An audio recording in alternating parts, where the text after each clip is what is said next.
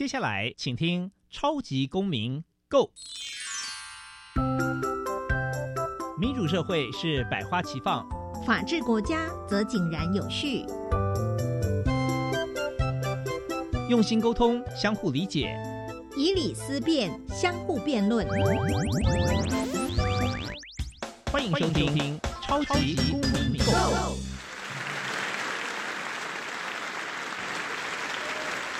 各位听众朋友，大家好，欢迎再次收听《超级公民购》。《超级公民购》是由教育部所委托，由国立教育广播电台以及财团法人民间公民与法治教育基金会联合直播。我是节目的主持人苏格格苏明祥。民间公民法治教育基金会以民主基础系列以及公民行动方案系列两大出版品为中心，期待下一代有能力积极参与并关心民主社会的运作。此外呢，本基金会持续关注教育现场的辅导管教议题。目前出版的《老师，你也可以这样做》，以及《老师，我有话要说》这两本书，针对校园中常见的辅导管教议题，提供法律以及教育的观点。此外呢，本基金会每年固定举办全国公民行动方案竞赛，不定时的举办教师研习工作坊，希望与社会各界合作，推广人权法治教育。接下来进入小小公民庭看厅。小小公民停看听，在这个单元，我们将会带给大家有趣而且实用的公民法治小知识哦。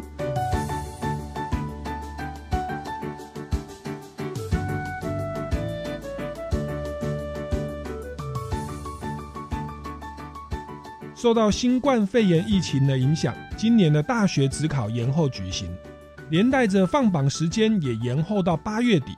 今天的节目呢，跟大家聊聊，有一群不走正规教育孩子也能闯出一片天哦。自学教育是什么？我家的孩子可以申请自学教育吗？我们邀请到一位自学教育的家长来跟我们分享，他是如何带着他的儿子自学。欢迎宋女士。接下来进入公民咖啡馆。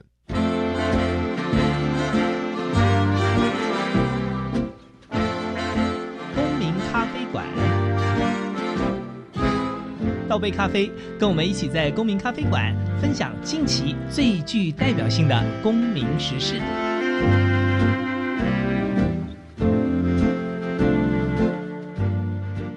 各位听众朋友，大家好，欢迎再次收听《超级公民购》。那我们今天节目上呢，这个要探讨一个非常这个，其实我自己也算是第一次听到啊。那今天算是可以第一手来访问到这个。在自学的道路上哦，自学方案里面哦，他是自己有四个孩子，那他就是选择了这个自学的教育哦，而且呢，非常的成功哦。这个他的儿子呢，听说有这个建中的、台大的哦，又有这个正大啦、正大附中等等，然后有艺术啊，各方面都非常的成功。那对我们这个国人而言哦，这个自学教育在台湾毕竟是比较陌生的部分，所以我们今天就来访问一下这个自学教育有亲身经历的宋香怡小姐。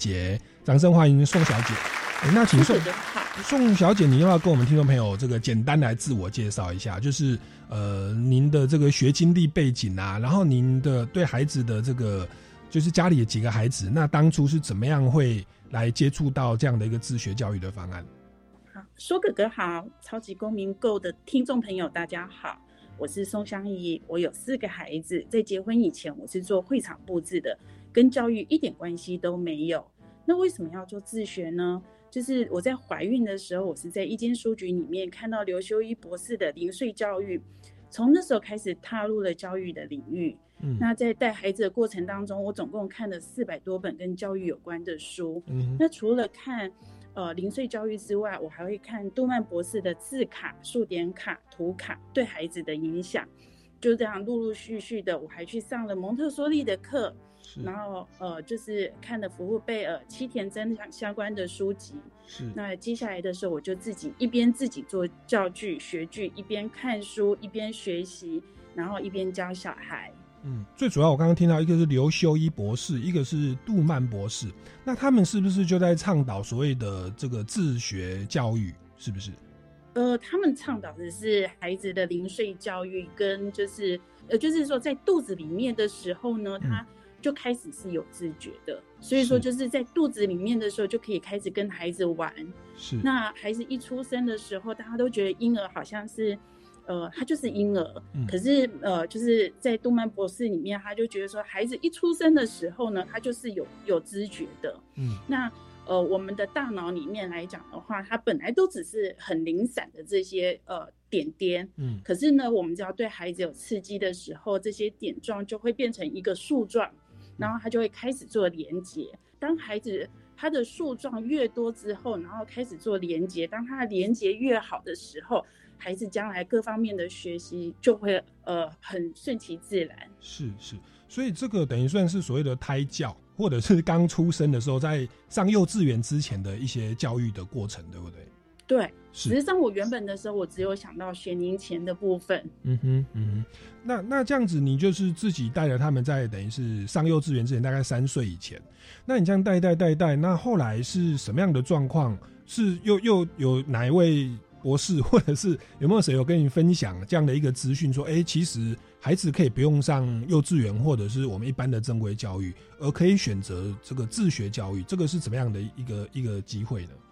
呃，我孩子出生的那时候来讲的话，台湾的母乳哺育率是非常非常低的。嗯我老二出生的时候，在台湾的母乳哺育率，甚至也还是全世界最后一名。嗯，那呃那时候来讲的话，要呃喂母乳的时候是很辛苦的。那也因为这个样子的时候，我们就去我就去参加了一个母乳会。在这母乳会里面的时候，他就呃除了说呃教导我们怎么去喂母乳之外来讲的话，他们还会有一些座谈会。嗯有一次的时候，他们就是呃请了一个美国的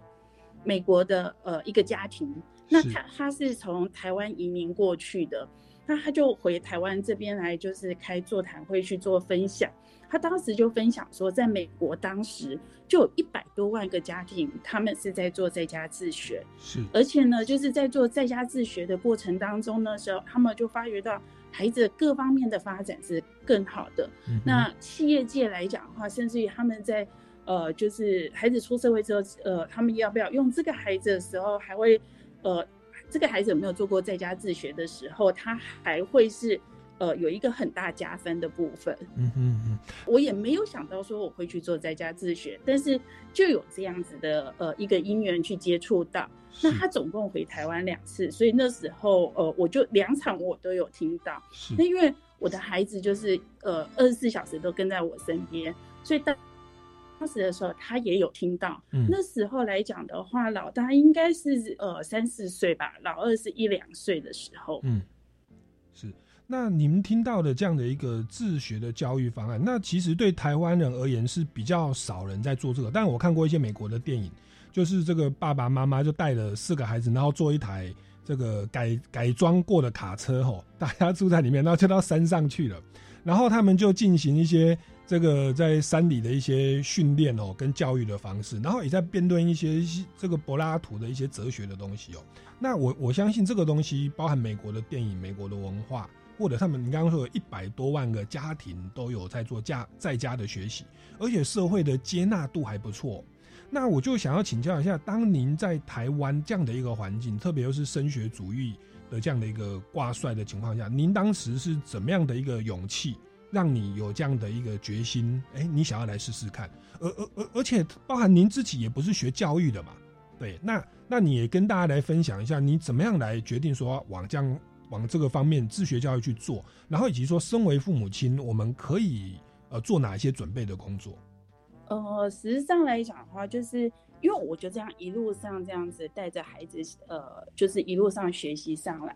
那这当中的时候，我也看到孩子的潜力是很大的。嗯因为我老大来讲的话，他大概两岁左右，呃，两岁多一点的时候，他大概就可以自己看绘本了。嗯绘本他大概就可以看七八成，嗯，那他到了呃，就是就是每次我们出去坐公车的时候，他一定会沿路的问我那招牌的字，我就我就沿路告诉他这是什么字啊，只要他问我，我就就是有问必答就对了。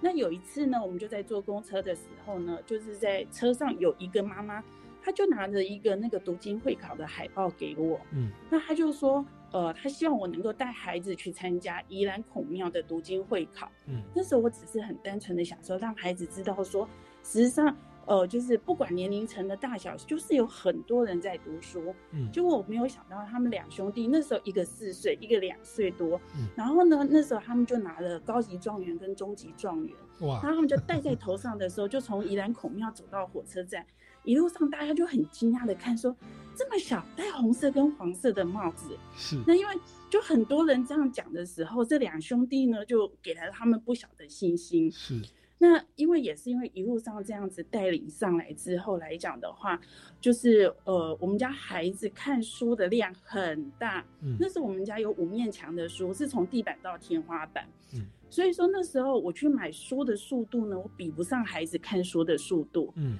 那这样这么大量的状况之下，爸爸就是在二年级的时候，他就拿着文言文嗯的书就跟哥哥讲，他说：“嗯你看这个会比较厉害。”嗯，所以呢，那时候来讲的话，他就就是他本来一天呢可以看好几本书，是可是他开始看文言文的时候呢，他大概只能够看几呃，就是十几二十页就很了不起了。是可是也因为这个样子呢，哥哥竟然爱上了文言文。他那时候呢，就是呃《水浒传》啊、《西游记》啊、《史记》啊、《红楼梦》啊，就这样子文言文的书大概有十来本。嗯嗯所以因为也因为孩子他在家里面的时候呢，呃，我大概就是会告诉他们说，呃，他们要做基本的功课是什么。做完那那些事情之后，其他的时间都是他们的。是那刚开始，呃，因为自己也还不会，所以说那时候呢，呃，就是我会陪着孩子读经，大概会花掉三四个小时。嗯。可是到后来的时候呢，他们完成他们要做的事情，大概一个小时到两个小时，嗯。其他的时间都是他们的。是。那我老大呢，他就是在幼稚园，就是看，就是他的年龄是在幼稚园大班的那个年龄的时候，他就看着我哥哥姐姐的小孩嗯都去读书，是。然后他就跟我讲，妈妈、哥哥姐姐他们都去读书，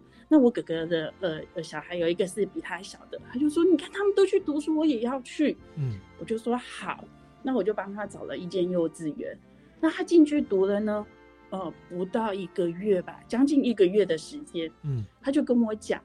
妈妈是我自己跟你吵着要来读书，嗯。我会把幼稚园读完，嗯。但是呢，我小学一年级我想要在家自学。嗯嗯。这这时候呢，换我被吓到了，嗯。因为我原本都只有想到说，我就是教到幼稚园之前，小学之后呢，就让他入小学。是。那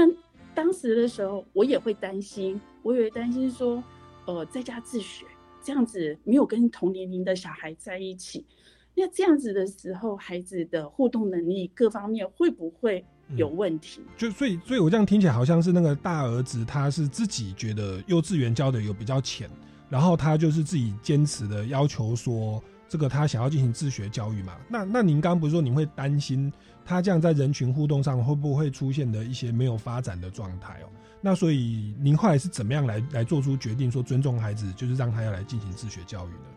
因为就是说，在我们母乳会的呃母乳会的这些妈妈们，有人比我们早几个月、早一年做在家教育，嗯。所以呢，我就去这个妈妈家，然后呢去呃问她她的上课状况，还有就是孩子的状况。嗯，那那时候来讲的话呢，呃，就是嗯，就是在蒙特梭利里面来讲的话，他们是混龄教学嘛，对不对？那我们就发现到说，除了除了说，呃，我们现在常规性的就是，呃，那个几，就是现在的教育里面，就是这个年龄层都是同年龄的。除了这个之外来讲的话，我们出社会之后，我们不会看到有任何一个场合或是任何一个环境之下，就是说我这个公司我只要几岁的人，嗯哼不会有这样的一个区分。所以这样子之后来讲的话，呃，一来第一个就是先突破自己的心防，是。就是这个整个社会本来就是混龄状态，对。而且就是看了呃更多的情形，是因为说，呃，像比如说这样，在日本好了，嗯。日本呢他们在幼稚园嗯的时候，他们会呃就是有做过实验，把它开在养老院旁边，嗯，结果呢，因为小孩呢，他在讲话的时候来讲话，他小时候他会一直重复着讲同样的话。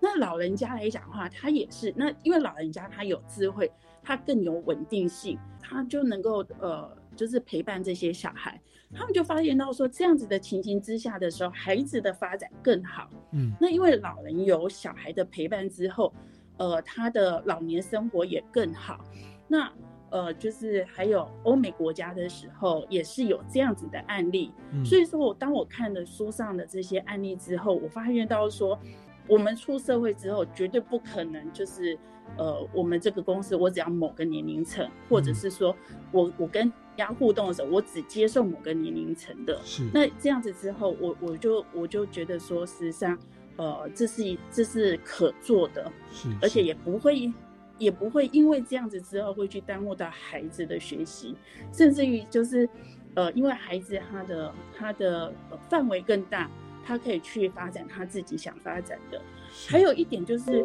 呃，刚开始的时候，我自己也会有一些迷失。哈，我们一般来讲的话，我们都我们都觉得说，孩子要五育五育均衡嘛，是，然后要呃，就是十项全能啊，各方面的去发展啊。可是呢，我在带孩子的过程当中的时候呢，就是我发现到说，用成功去复制成功。嗯，一开始的时候，我们并不需要给孩子这么大量的东西。假设我今天的时候，我我教我教他四字读书这个部分，我可能我需要花两年的时间。可是当我在带入另外一个数学的时候，他可能他只需要一年的时间，他就有这样的能力。嗯，那当我在带入其他的一些我想给他的呃才艺，比如说像那时候我还有让他们去学游泳啊什么的时候，他因为呢他有前面成功的经验值之后呢，当后面的部分，他可以花比前面大概一半的时间。第三个可能我只需要用半年的时间，所以说我不需要在一开始的时候我就觉得说我要让他赢在起跑点，我一次我就要给他五样十样的能力。嗯，这样子的时候呢，因为孩子他还没有找到他的学习的着力点，所以这样子他孩子他就是等到到了后面五年十年的时候，我们就会觉得说，你这个好像也只是皮毛，那个也只是皮毛。所以，像我在带孩子过程当中的时候，我我就发现到说，呃，就是用成功去复制成功，是。这样子的时候，等到十年、十五年之后来讲的话，嗯，我会发现到孩子他的学习面向，他并不会偏食的很严重，是是。所以也也也是考量到未来的这个职场的一个混龄的现象，让他们早一点适应。然后再来是，其实周遭有很多人也开始在用这种自学的教育，有很多成功的案例哦。然后再来也是所谓的成功复制成功的这样的一个一个教育的的的逻辑啦。所以您就决定说，哎，让孩子来来来试试看，就是用自学教育哦。那当然，孩子他自己也也是这样要求嘛。那那所以您后来就开始这样做，那只是我我蛮好奇的哦，就是我们这个好像有国民义务教育法，我们目前的法制规定，呃，身为父母亲要怎么样去申请说，哎，我们要自学教育，这个跟国民教育有会不会有冲突？当时来讲的话，做这样的事情微乎其微，是。大概只有个位数的人，人数是非常非常少，而是说那是就是朋友，我们之前就已经认识了呃两三年，嗯，所以说呃就是当他开始尝试的去做的时候呢，呃就是就是去参考一下，说孩子真的是抽离学校之后会不会有我们担忧的事，嗯，对，那呃您刚刚说怎么去申请呢？对我时间有点久了，就是那时候来讲的话，就是其实际上申请的部分来讲的话，就很呃，你只要是符合教育部他们的呃这个年龄层，他们应该学习的这些能力，是，那你可以去提出申请，那你你你也要写报告，是，你要去打报告，就是说呃，你打算怎么去教育孩子？嗯哼，嗯哼。是，所以就就就提报告送审核，然后基本上就是教育当局的立场也算是还算开放，对不对？还是我们父母亲必须要提供，就是说，哎，我们要有教学的经验吗？还是说要做哪些准备呢？呃，不需要有教学经验，但是说你你写报告的时候，你必须要是呃符合这个孩子能力的，这个年龄层孩子能力的。OK OK，简单的讲呢，就是就是学校的课纲，嗯，你大概就是按照这个步骤去做就对了。是是，就是依照课纲，然后也要让教育当局大概知道说你对于这个课纲的一个教育的一个规划。OK，那因为现在也是也是多纲多本，对不对？所以他也慢慢的呃开始尊重这样的比较多元的教育方式了嘛。呃，但是实物操作来讲的话，就是嗯，你可以按照自己的想法规范去做。OK OK，好，那我们我们先进一段音乐，因为我想各位听众朋友应该也蛮好奇的哦，就是这个也算是台湾的这个自学教育的先驱哦，而且他是就是宋女士，她是老大开始自学教育哦，后来老二、老三、老四，他四个孩子哦，就全部都自学教育的。那从结果来看，当然是非常成功的啦哦。那那只是说，在这个过程，我相信会有很多的很多听众朋友都会非常的好奇哦。所以我们我们先进一段音乐，待会回来节目现场再继续来访问宋祥颖女士。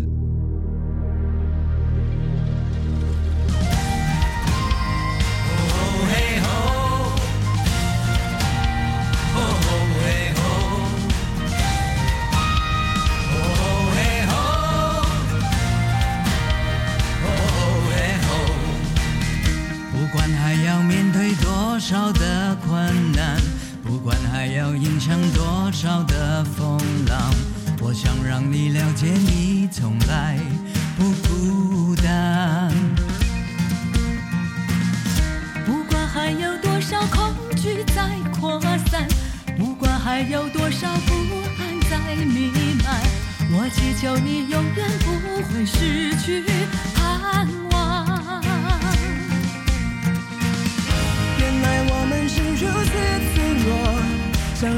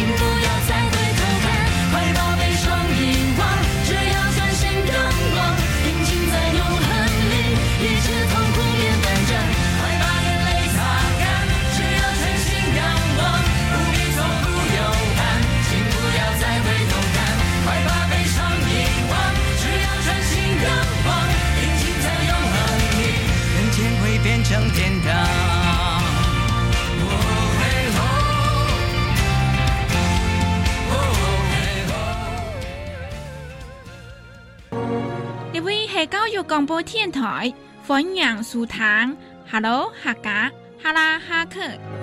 哈拉哈克节目星期六与星期日中午十二点到一点播出，介绍客家文化、客家人物故事，还有好听的客语歌曲，欢迎大家来收听。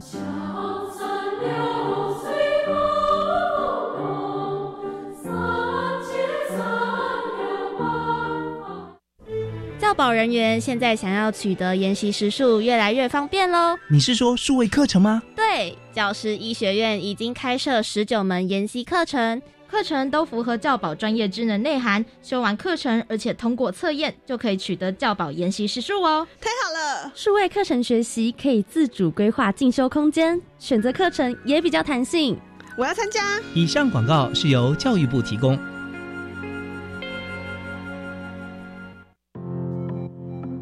大家好，我是高雄市政府青年局局长张怡礼。疫情期间，你们产生哪些喜爱的新奇事物呢？Action 熊耀眼全国戏剧短片比赛即日起征建到九月十三号，活动总奖金高达十万元。熊爱 N 的笑脸，赶快手刀报名起来！详情请搜寻 Facebook 活动专业二零二一 Action 熊耀眼全国戏剧短片比赛意下的爱。以上广告由高雄市政府青年局提供。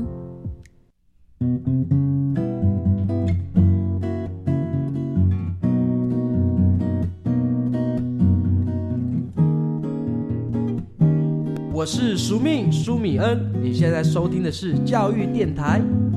哦，朋友们就爱教育电台。耶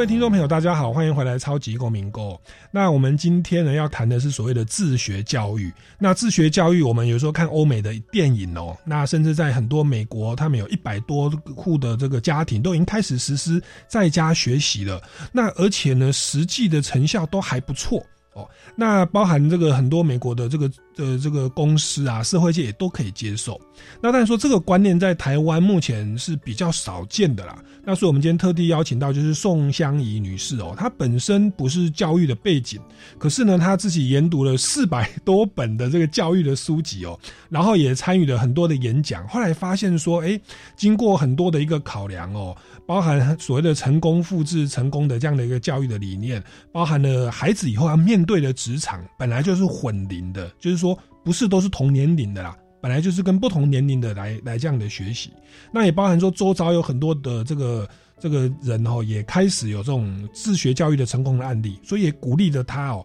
就是想要来往这方面来尝试。那刚刚他有跟我们分享到说，这个可以跟就是要上小学一年级的时候，跟教育当局来来申请说你的孩子要进行自学教育。那当然要提供一些教育的方案啦。那经过审核通过之后，就来请教一下宋香怡女士哦，在这个教育的过程当中，呃，你有没有遇到什么样的一个困难，或发现什么样的问题？那后来有没有想到一个解决的方案？比如说老老大的部分有没有在学习的过程，还是说都非常的顺利？我相信啊，在做的当下的时候，你会觉得困难重重。是，但是呢，就是一路上来讲的话，就跟着孩子一起成长。是，比如说像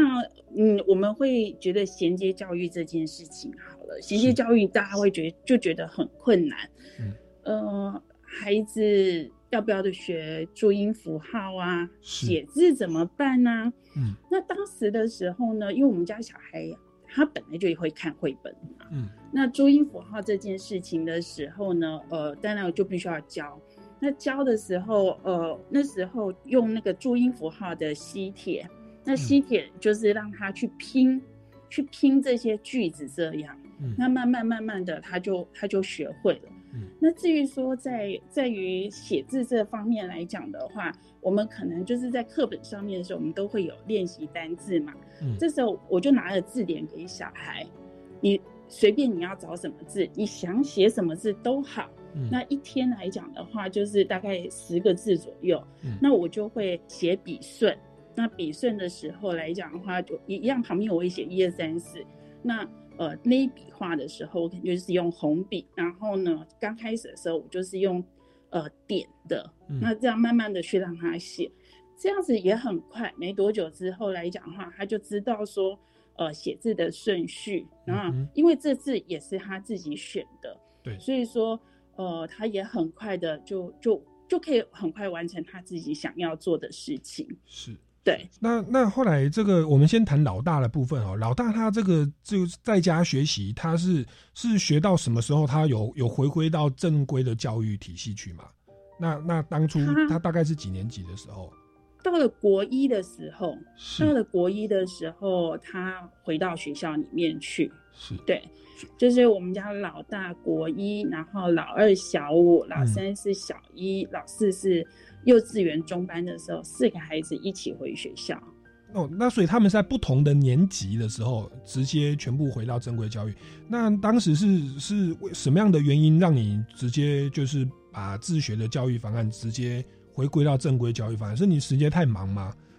还是孩子们的要求呢？还是你有看到有什么样的状况，所以忽然之间让孩子们全部回到正规教育去了？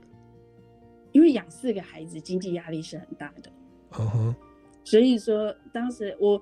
我就是因为说，呃，必须要让孩子回学校去。是那呃，不过说实在的，如果说是有选择权的状况之下的时候，呃，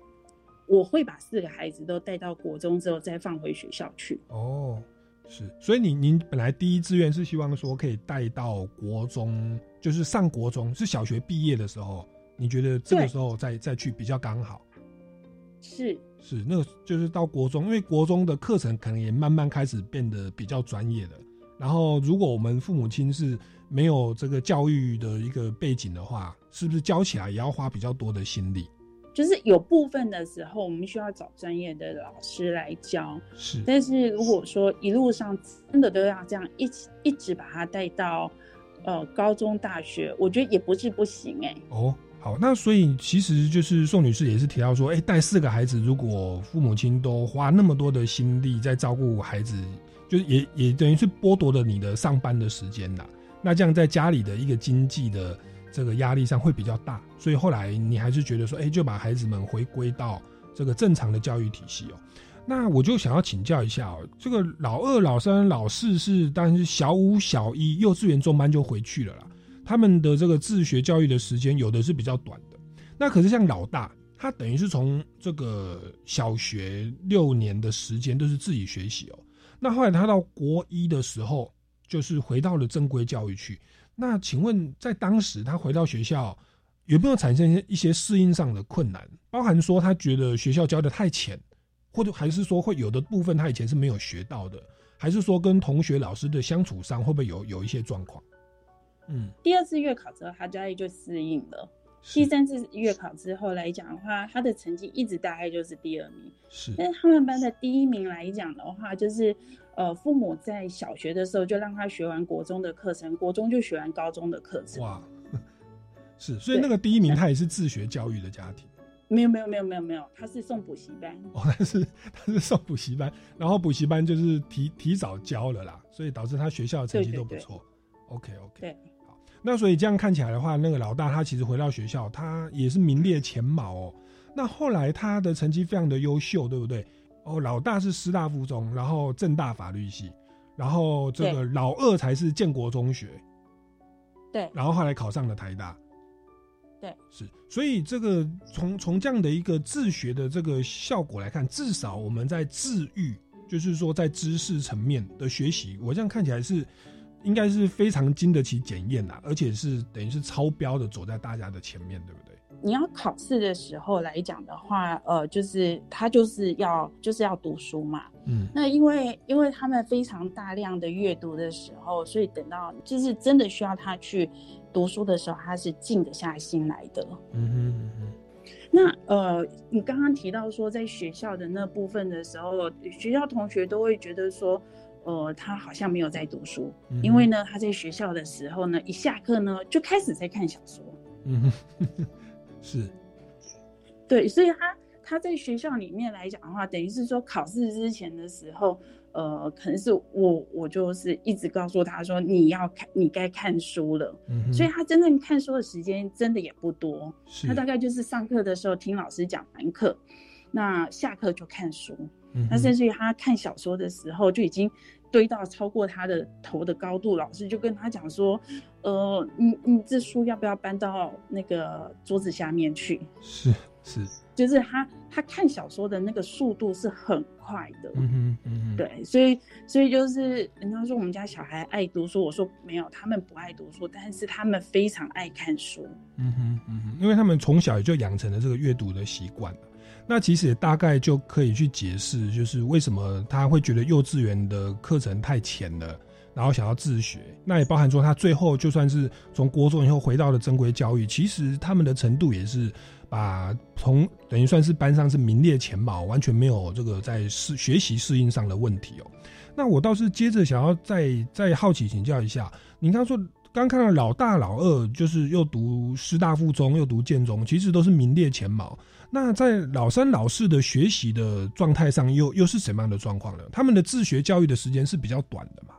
那那后来您看到他们在自学教育的过程，跟大哥就跟跟老大老二的情况是是是一样的吗？那他们去回到了学校，一个是幼稚园就回去，对不对？另外一个是小一就回去，他们等于是就比较短的这一个自学教育的期间。那他们后来回到了正规教育体系，您观察他们的一个适应的过程是是什么样的方是是是 OK 的吗？然后他们的发展的方向又又是如何？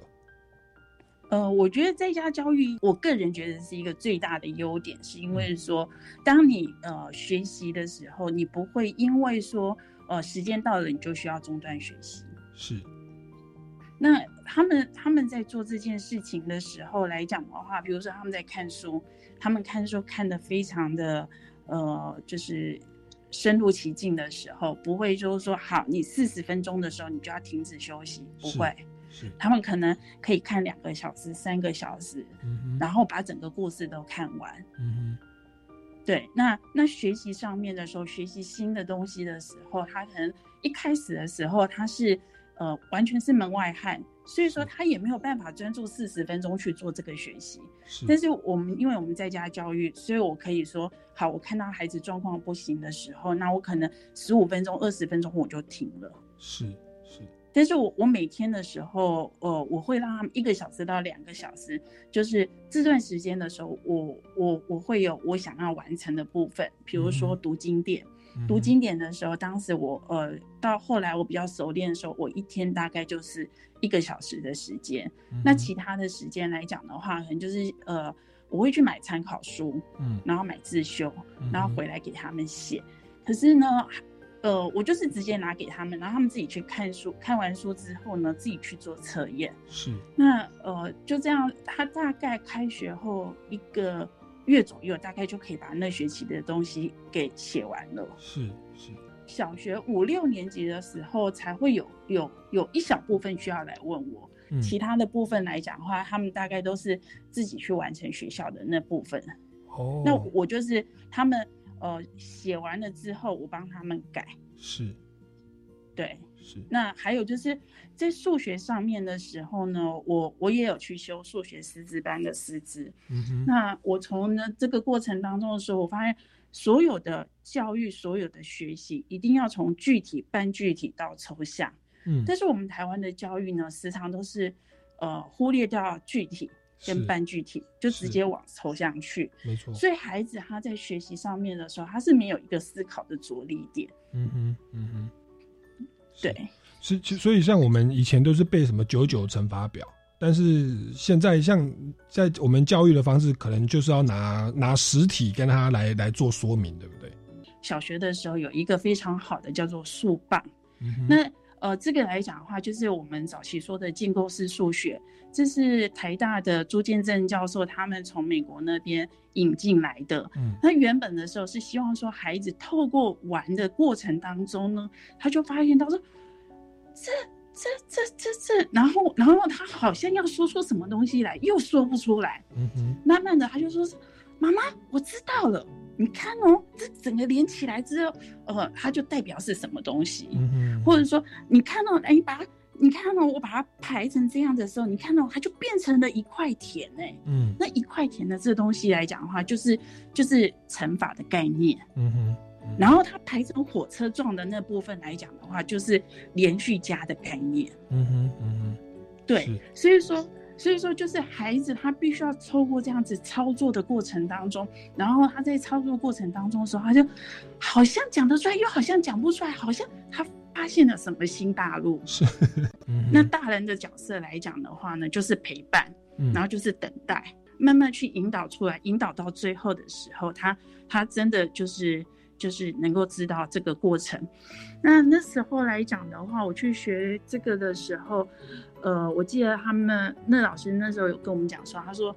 所有的数学都是数学家他在大自然里面发现了一个自然的定律，嗯然后发现这些自然的定律之后所定出来的。嗯那我们只不过透过这些学具，让孩子去经历这些数学家们他们所经历的这个过程。嗯哼，对，所以那个呃，如果说孩子是有经过这样子的时候，你会发现孩子到后端的时候，他在他在呃思考思考方面啊，各方面是是会比较有逻辑的。是。所以父母亲在这个教育的方式，其实也花了非常多的心思哦。那当然说，在初期的话，可能那个父母亲还可以去 cover 啊。那那如果说，也许到了国中、高中开始分科专业哦，我有听说有一种叫自学团体哦，他们会进行分工，然后由某个家长哦来教其中的一两个科目，然后其他的课程由这个自学家团体的其他家长来分工。那这个部分的话，您了解吗？然后您的孩子有没有来来参与这样的所谓的自学团体的分工学习的过程？比如说那时候我们就去参加了民权国小他们的课后的的才艺课，嗯那时候里面有一个呃王宝勋老师，嗯。他就是在天天文方面的时候，他就是也是一样，就是用比如说他让他让孩子知道呃地球，然后月亮跟宇宙之间的关系的时候，他就用扫把，或者说太那个月亮月亮有阴晴，就是会有会有那个什么，就是呃就是月亮怎么走的时候，他也是用用用扫把，或者说云呢、它就是用用呃拜拜的香，嗯哼，然后用冰块，嗯然后让孩子去看到这个云怎么产生的，雨怎么产生的，嗯，也是一样，就是从具体、半具体到抽象。是是当孩子经历过这些之后来讲的话，他就能够有思考着力点。是，那还有就是民权国小还有一个呃王春阳老师，嗯。他也是他在自然上面的时候，他也是用这种方式，比如说他要教孩子嗯。爬虫类的时候，嗯。他就会到山上去抓有毒的蛇、没毒的蛇，嗯。不同的蛇，然后呢，他就放在那个呃透明的罐子里面。那他要教孩子之前的时候呢，他要先早两三个月的时候去抓这些蛇，因为蛇遇到人的时候他会紧张，然后然后他就把它养好了之后呢，就把它放在孩子面前，你去看他们有什么不一样。嗯然后呢，岩石的部分呢，它也是，就是这些岩石到底有什么不一样？那就透过孩子，孩子就透过这些食物的东西，可以看得到，可以摸得到，嗯然后呢，让孩子去观察，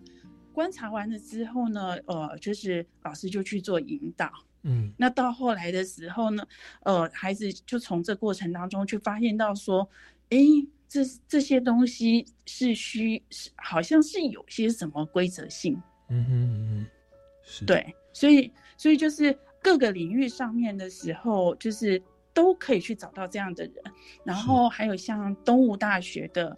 呃陈秋明教授，他就是用物理，他是麻省理工学院毕业的。他在物理上面的时候，我们很难去看到什么叫坡嘛。嗯那我、那时候孩子幼稚园，那刚好有一个机会，那时候就就呃就是就是我们邀请到的陈秋明教授，然后嗯他就特地为我们在家自学的孩子办一场演讲。嗯哼，那时候的孩子呢，就是从幼稚园、小学这样子这么小的孩子，是，那这么小的孩子怎么去学这个坡呢？这时候老师就说：“你们有没有被空气打过？嗯，那下面呢就这样子，全部都是小萝卜头，然后我们大人就是在旁边这样看着。那嗯小孩就说没有啊，那老师就拿一个一个大水桶，嗯然后就这样子弹过去，有没有？小孩说有哎、有哎、我被打到了、欸。嗯然后就这样一个一个一个，老师就这样一个一个弹，嗯然后一个一个用空气去打这些小孩。嗯那小孩的时候，那眼睛就亮起来。那接下来的时候呢，老师呢，他就是呃一个水管，呃一个铁管，铁管里面的时候呢，他就是钻洞，钻洞他就放，就是呢放火。那放火的时候，他就衔接了那个音乐。衔接音乐的时候呢，你就看到那个轻柔音乐的时候呢，那个火就是就是很温和。嗯那如果说是打击乐的时候，那个那个火就会跳舞。嗯那这时候呢，呃，老师他接下来的时候呢，他就拿了呃很粗的类似童军绳的东西，嗯，那两边就是就是有人拉着，在这时候老师就很大力的往上往下，嗯。那有没有看到海浪在在跳舞？嗯。那接下来的时候，老师就开始讲，这个就叫做坡。哦，所以学习上面的时候呢，就是就是呃，不就是不会因为说孩子年龄层小，你就不能够学很高深的学问。是是，所以这时候老师老师还讲说，这里就是坡峰，嗯然后然后就把这些专业的东西带给孩子。嗯那还有就是像，就是他把所有他很多他把很多的家具，然后或者说电器产产品的时候，他就破一半。是，那破一半的时候呢，你就可以让孩子去看到说它里面到底是在怎么运作。是，所以他这个教育的方法，我们看到自学团体或者是在家学习，就是蛮着重这种具体到半具体到抽象的状态。那其实小朋友也吸收的会比较好。我这样听起来，我觉得就是这个学习的方式是很多元的，也比较有趣，也比较丰富哦。然后也尊重孩子们的自主意愿。那不过我也想再请教一下，因为你刚刚说，如果是在家学习的话，他的时间是可以比较弹性的。也许这个东西，呃，他可能很短就结束了。那但是别的别的主题，他会很有兴趣，可能就不受时间的限制。那我我我在观察、哦、这样种状况的话，呃，也也许对他们有往适性发展，找到自己的兴趣去钻研，好像是比较有帮助啊。例如说像这个说老三，他后来就立志要当医师嘛，然后老四就是想要当设计师，对不对？那这个是不是就是这种适性发展的一个正向的面向哦？那当然说，与此同时，我我也会蛮好奇说，那他们会不会会选择说，哎，反正老师也没有上下课哦，一定要我上一个我不喜欢的科目？您的经验会不会造成孩子在有些没有兴趣的科目上，他就比较不想不不就是没有没有去学习？您的观察怎么样？看电视的时候，这节目的话，它如果是有教育性质的，我会让孩子看。嗯，但如果说是像比如说那种连续剧啊、追追剧的那种，我就不会让孩子看。嗯哼，那还有就是说，呃呃，您刚刚有提到，就是说孩子他会不会偏食？一定会，是，一定会。这时候来讲的话，你要技巧性的去克服掉这部分，嗯哼，因为孩子很爱看书，嗯。所以呢，我就会每天就是依照他的年龄层，我就会每天，嗯，就是跟他讲，你看完这一本书，嗯。或者你看完这两本书，嗯，那接下来所有时间都是你的。嗯哼，那比如说像我们孩子，他一开始的时候就是先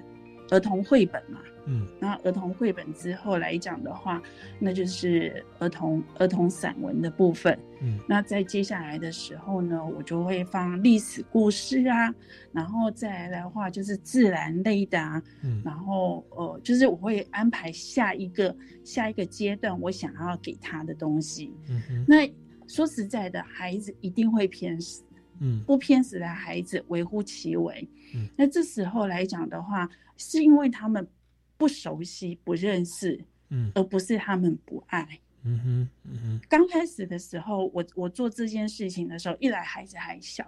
然后他就很生气，嗯